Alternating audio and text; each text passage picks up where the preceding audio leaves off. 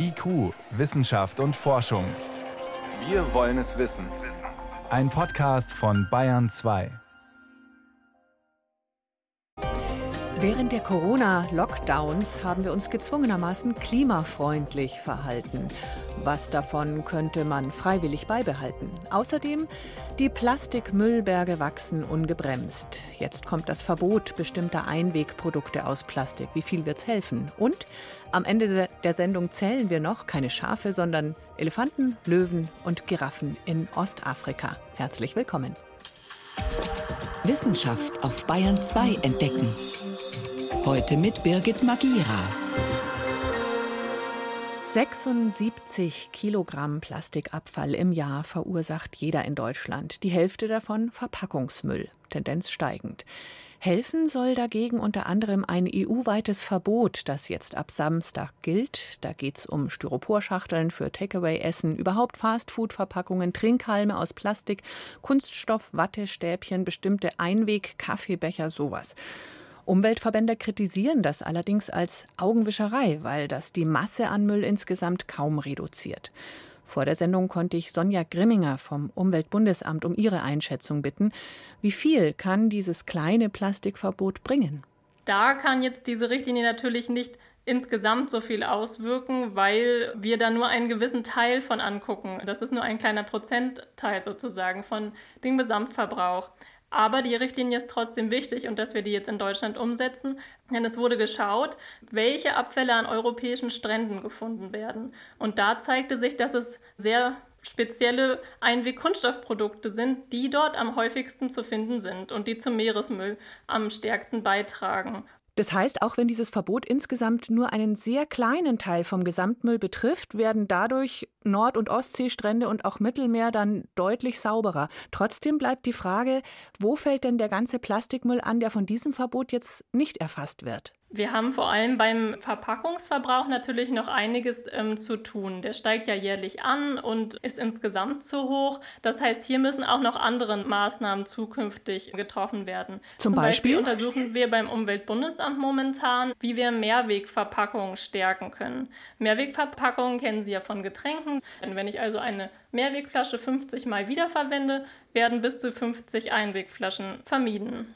Haben Sie ein Beispiel, wo es auch noch sinnvoll wäre, Mehrweg anzuwenden? Momentan haben wir einen zunehmenden Onlinehandel und deswegen haben wir sehr starke Abfallmengenzuwächse bei diesen Pappverpackungen, die halt immer als Versandkarton zu Hause ankommen.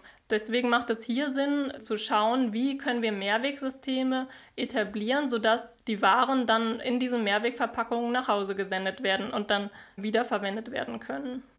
Schauen wir nochmal aufs Plastik. Da sehe ich als sogenannte Endverbraucherin beim Einkaufen gut Obst und Gemüse in diesen Plastikschalen und die Folien. Wurst und Käse sind eingeschweißt. Wie ist es denn mit den Lieferketten? Wie viel Einweg-Plastikmüll steckt denn da drin, den ich gar nicht mitkriege als Einkäuferin?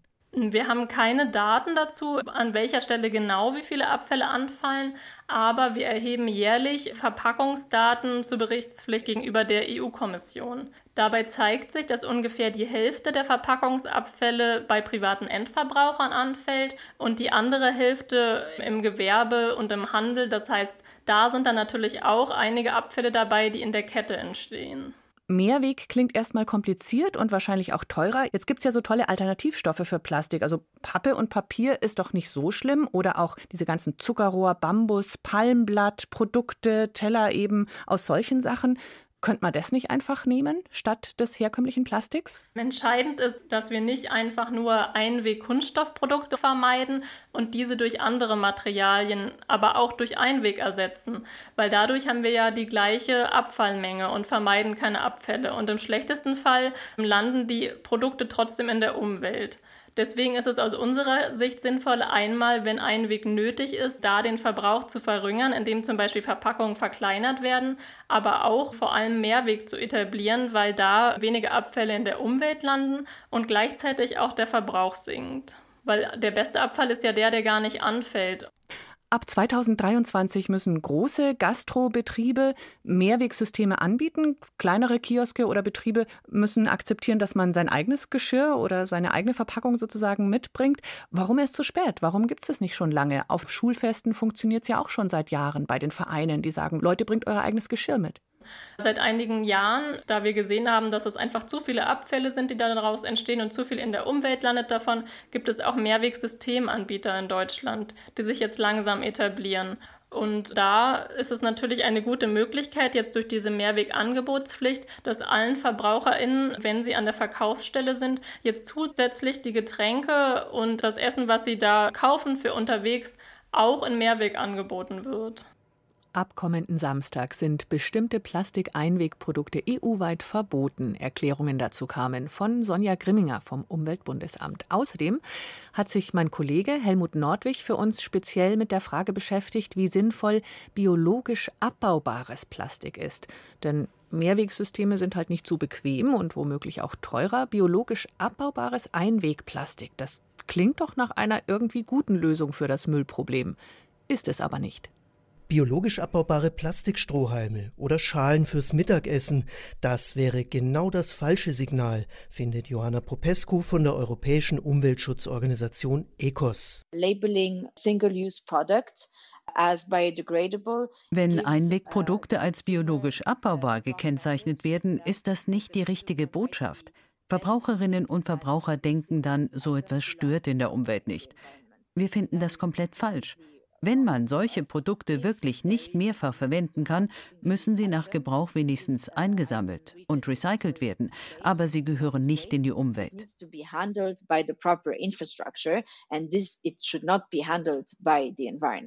Alltagsprodukte wie Plastikverpackungen sollten also gar nicht bioabbaubar sein, findet Johanna Popescu.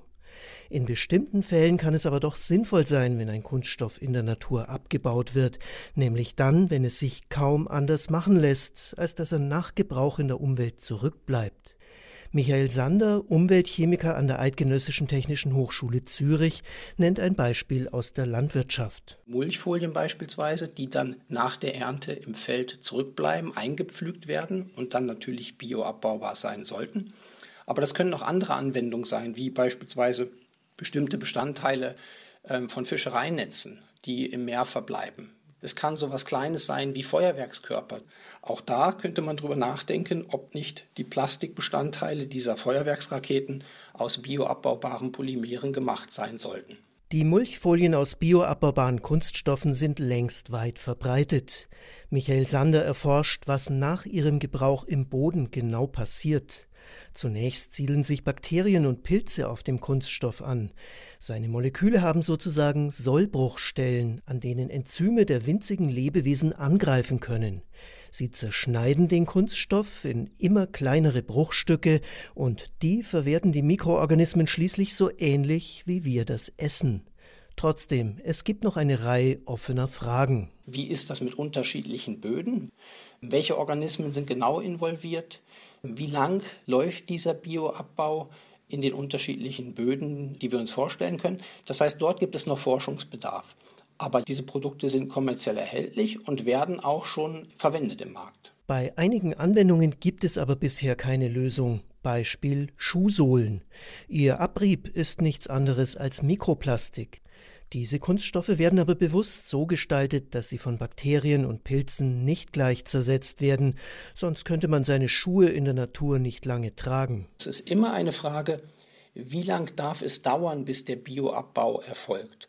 Und das ist je nach Anwendung unterschiedlich. Es gibt Applikationen, Anwendungen, wo es eine einmalige Nutzung hat, nehmen wir den Feuerwerkskörper, und dann ist es auch okay, wenn dieser Feuerwerkskörper, der in der Umwelt verbleibt, schnell abgebaut wird.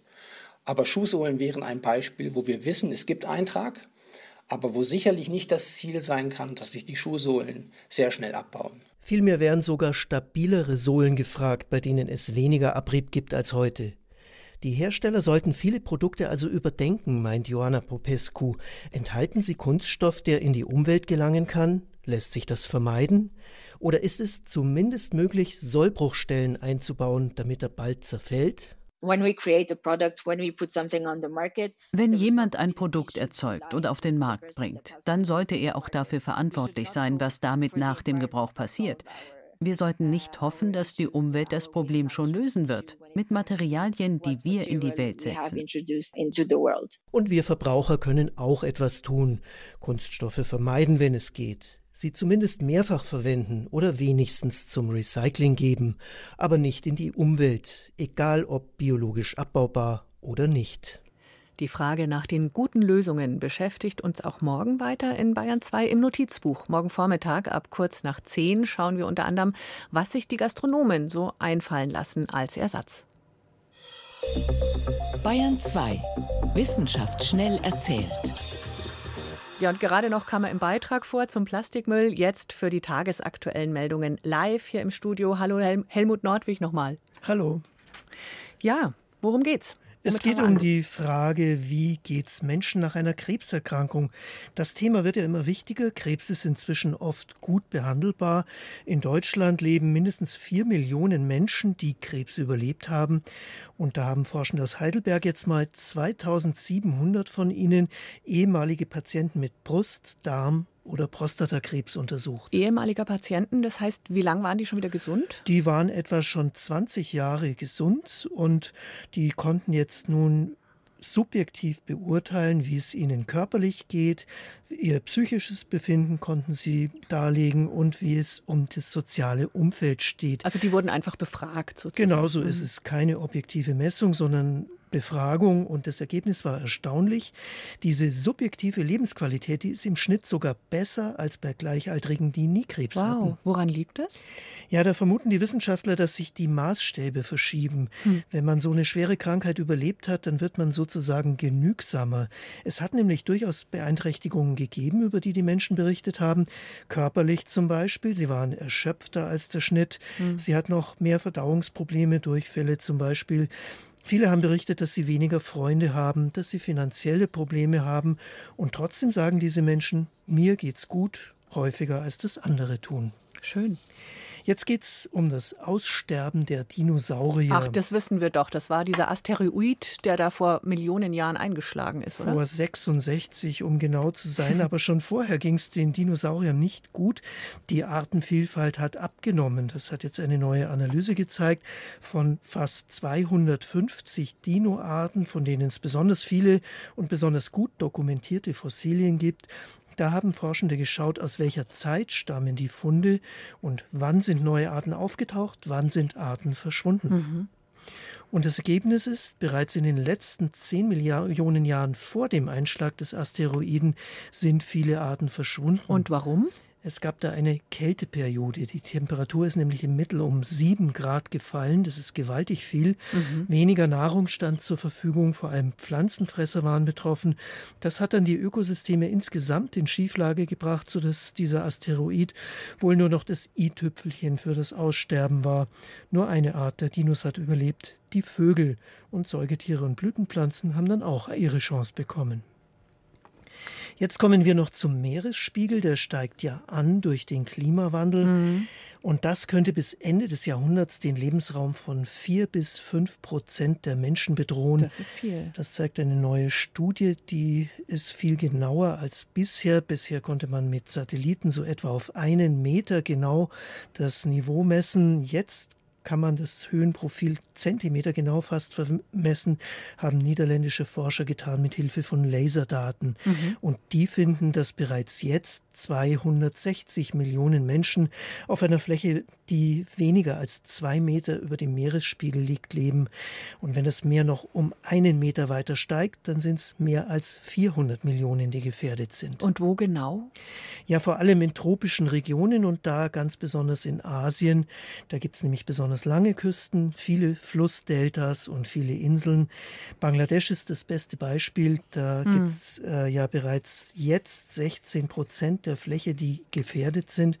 Und das merkt man leider immer wieder bei Wirbelstürmen. Zuletzt war einer vor vier Wochen, der hat fünf Menschen das Leben gekostet. Vielen Dank, Helmut Nordwig, für die Kurzmeldungen aus der Wissenschaft.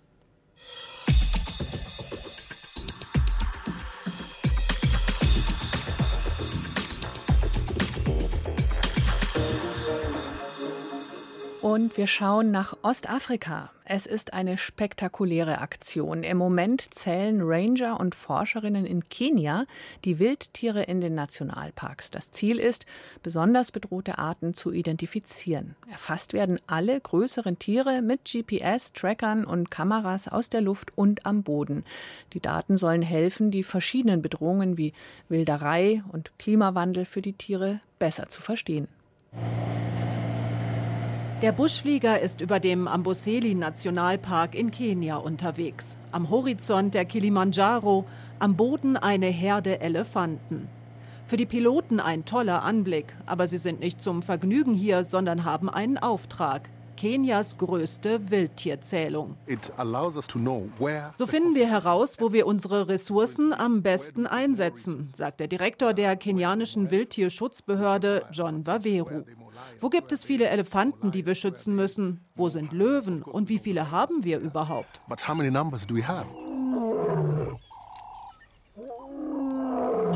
Bei den Elefanten gab es in Kenia im vergangenen Jahr einen Babyboom. Mehr als 200 wurden schätzungsweise geboren, doppelt so viele wie in anderen Jahren. In die Parks kamen wegen der Corona-Pandemie kaum Touristen, wodurch die Tiere mehr Ruhe hatten. Außerdem fanden sie nach langen Regenfällen viel Nahrung.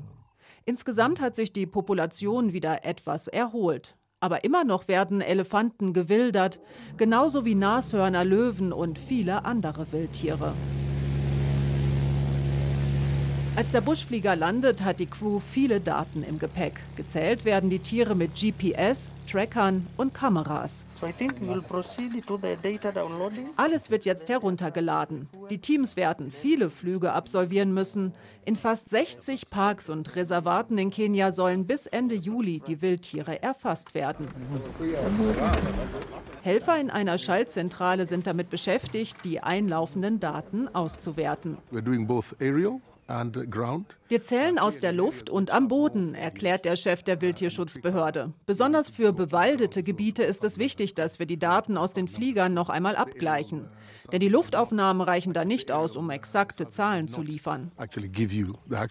Die Aktion kostet umgerechnet etwa 2 Millionen Euro. Kritiker wie der Autor und Umweltschützer Mordecai Ogada sagen, das Geld solle lieber direkt in den Artenschutz investiert werden.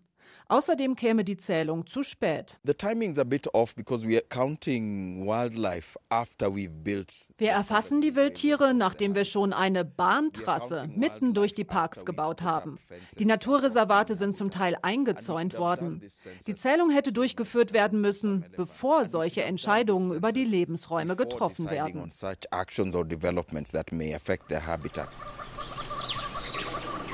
Bisher gibt es in Kenia noch mehr als 1000 Tierarten, darunter viele, die vom Aussterben bedroht sind, sowie Pangoline, die aussehen wie große wandelnde Tannenzapfen und wegen ihrer Schuppen gejagt werden. In ein paar Wochen soll genauer eingeschätzt werden können, wie viele hier von ihnen noch existieren. Gezielte Maßnahmen zum Schutz wären dann der nächste Schritt. Bayern 2 Korrespondentin Antje Dikans war das aus Kenia über eine ganz besondere Volkszählung in den Nationalparks dort.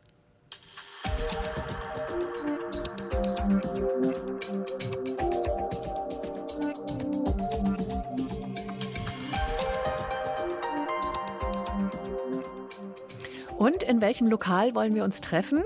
Na, wohin geht's in Urlaub? Die Fragen kann man jetzt wieder stellen. Die Covid-19-Infektionszahlen sind niedrig, viele Menschen sind mittlerweile geimpft. Endlich bekommt man das alte Leben zurück, so die Hoffnung. Aus Sicht des Erdklimas wäre eine Rückkehr zu alten Gewohnheiten allerdings ein Graus. Ein Nebeneffekt der Pandemie war nämlich, dass deutlich weniger menschengemachte Treibhausgase entstanden sind. Könnte man da nicht einige der neuen Gewohnheiten beibehalten, um die Erderwärmung zu bremsen? Und vielleicht täte ein bisschen weniger von allem ja nicht nur dem Klima, sondern auch den Menschen gut. Aber erstmal nimmt das Leben wieder an Fahrt auf. Sven Kästner berichtet. Nach Monaten des Stillstandes hat der Flughafen München gerade sein Terminal 1 wieder in Betrieb genommen. Airportchef Just Lammers verkündete seine Hoffnung auf bessere Geschäfte vor wenigen Tagen in Bayern 2. Man merkt, da ist ein Stau und die Menschen wollen wieder raus. Ja, das freut uns jetzt sehr in dieser Situation, dass da eine spürbare Nachholbewegung einsetzt und der Bedarf ist da. Die meisten freuen sich über wegfallende Corona-Einschränkungen, zum Beispiel im Flugverkehr. Andererseits hat uns die Pandemie gezeigt, dass wir unser Verhalten ändern können. Eine Erkenntnis auch für den Klimaschutz, zumal in den Lockdowns deutlich weniger Treibhausgase entstanden. 2020 wurden weltweit 2,4 Milliarden Tonnen CO2 weniger ausgestoßen als im Vorjahr. Das hat das Global Carbon Project errechnet, ein internationales Forschungsnetzwerk. Ein solches Minus von 7 Prozent gab es noch nie, sagt Julia Pongratz, Professorin für physische Geographie und Landnutzungssysteme an der Universität München. Wenn man da jetzt in einzelne Regionen reinschaut, dann sieht man noch deutlich stärkere Einschnitte. In den USA beispielsweise ging es ja um 12 Prozent zurück, in der EU auch um 11 Prozent gegenüber dem Vorjahr. Also da ist nochmal regional ganz, ganz unterschiedlich, je nachdem, wann der Lockdown auch begann und wie stark er war. Am stärksten hat sich die erste Welle im Frühjahr 2020 ausgewirkt. Lieferketten waren unterbrochen, Industriebetriebe drosselten die Produktion, viel weniger Menschen pendelten zur Arbeit. Entsprechend sank der CO2-Ausstoß am stärksten im Verkehr und bei der Stromerzeugung. Aufs Klima allerdings werden sich diese Einsparungen kaum auswirken, weil sie bisher ein einmaliger Effekt sind. Es gibt ja jetzt auch schon Hochrechnungen, zumindest für die erste Jahreshälfte von 2021. Und da sehen wir, dass die fossilen Emissionen schon wieder hochgegangen sind. Diese Reduktion, die wir 2020 aufgrund der Corona-Lockdowns gesehen haben, von der Größenordnung her, ist das genau der Einschnitt, den wir jedes Jahr bräuchten, um auf dem Pfad eines 1,5 Grad-Ziels zu sein. Als eine Lehre aus der Corona-Zeit empfehlen Forschende, die Hilfsprogramme für pandemiegebeutelte Wirtschaftsbranchen an Klimaschutzauflagen zu koppeln. Felix Kreuzig vom Berliner Mercator-Institut für Klimaforschung arbeitet am Sachstandsbericht des Weltklimarates IPCC mit und nennt ein Beispiel. Die Emissionen im Elektrizitätsbereich sind gesunken, äh, weil in der Industrie weniger Nachfrage bestand. Aber die Emissionen sind stärker gesunken als die Nachfrage, weil vor allen Dingen Kohle aus dem Mix äh, herausgenommen worden ist. Fürs Klima wäre es wichtig, diese Kohlekraftwerke gar nicht mehr hochzufahren und stattdessen den Umstieg auf erneuerbare Energiequellen zu beschleunigen. Die EU habe diese Konsequenz aus der Pandemie bereits gezogen und den CO2-Preis im europäischen Emissionshandel erhöht, sagt Kreuzig. Und das hat tatsächlich einen Effekt. Also wir sehen, dass Kohle sehr viel schneller aus dem Markt geht, als man noch vor ein paar Jahren erwartet hat. Und das ist natürlich eine signifikant positive Entwicklung. Eine andere Erfahrung aus der Pandemie, Betriebe und Behörden können ihre Angestellten teilweise im Homeoffice arbeiten lassen oder auf einen Teil der Dienstreisen verzichten und Videokonferenzen nutzen. Das würde CO2 einsparen, ohne die Arbeitswelt radikal zu verändern und so für mehr Akzeptanz unter der Bevölkerung sorgen. Ohne die werde der Kampf gegen den Klimawandel nicht gelingen, sagt der Volkswirtschaftler Nico Pech. Das, was wir nun an Reduktionsleistungen erwirkt haben, quasi als Nebenwirkung der Corona-Bewältigungsmaßnahmen, das lässt sich nicht so ohne weiteres auf Klimaschutzpolitik übertragen. Denn die Angst davor, sich zu infizieren, bewirkt natürlich eine ganz andere Akzeptanz bei der Bevölkerung, wenn kurzfristig und spontan harsche Maßnahmen ergriffen werden, die den Konsum, den Verkehr und auch andere CO2 intensive Maßnahmen betreffen. Pech forscht an der Universität Siegen zur Postwachstumsökonomie. Deren Verfechter wollen die Politik nicht mehr am Wirtschaftswachstum ausrichten. Aus ihrer Sicht könnten westliche Gesellschaften auf vieles verzichten, ohne ihren Wohlstand zu gefährden. Die Corona-Einschränkungen haben möglicherweise auch die Erkenntnis gebracht, dass zwar keine Mehrheit, aber dass doch ein gewisser Teil der Bevölkerung vielleicht etwas genügsamer lebt, weil Menschen festgestellt haben, dass es ihnen schlicht und ergreifend gut tut. Denn die Mobilität und auch der Konsum und viele andere Aktivitäten haben ja auch Stress verursacht. Und das könnte ein Effekt sein, der nach der Corona-Pandemie bestehen bleibt. Andererseits, kaum ist es wieder möglich, steigen wieder mehr Menschen ins Flugzeug. Dem Klimaschutz hilft das nicht auch wenn sich der Münchner Flughafenchef Just Lammers darüber freut. Die Luftfahrt über die vielen Jahrzehnte hat immer am Ende auch die Richtung wieder nach oben eingeschlagen. Ich glaube, da geht viel Luft wieder nach oben und Flugzeuge und Passagiere werden wieder alte Höhen erreichen. Die Corona-Pandemie als Chance, über neue klimaschonende Reise- und Konsumgewohnheiten nachzudenken. Damit sind wir am Ende von IQ Wissenschaft und Forschung in Bayern 2, heute mit Birgit Magira.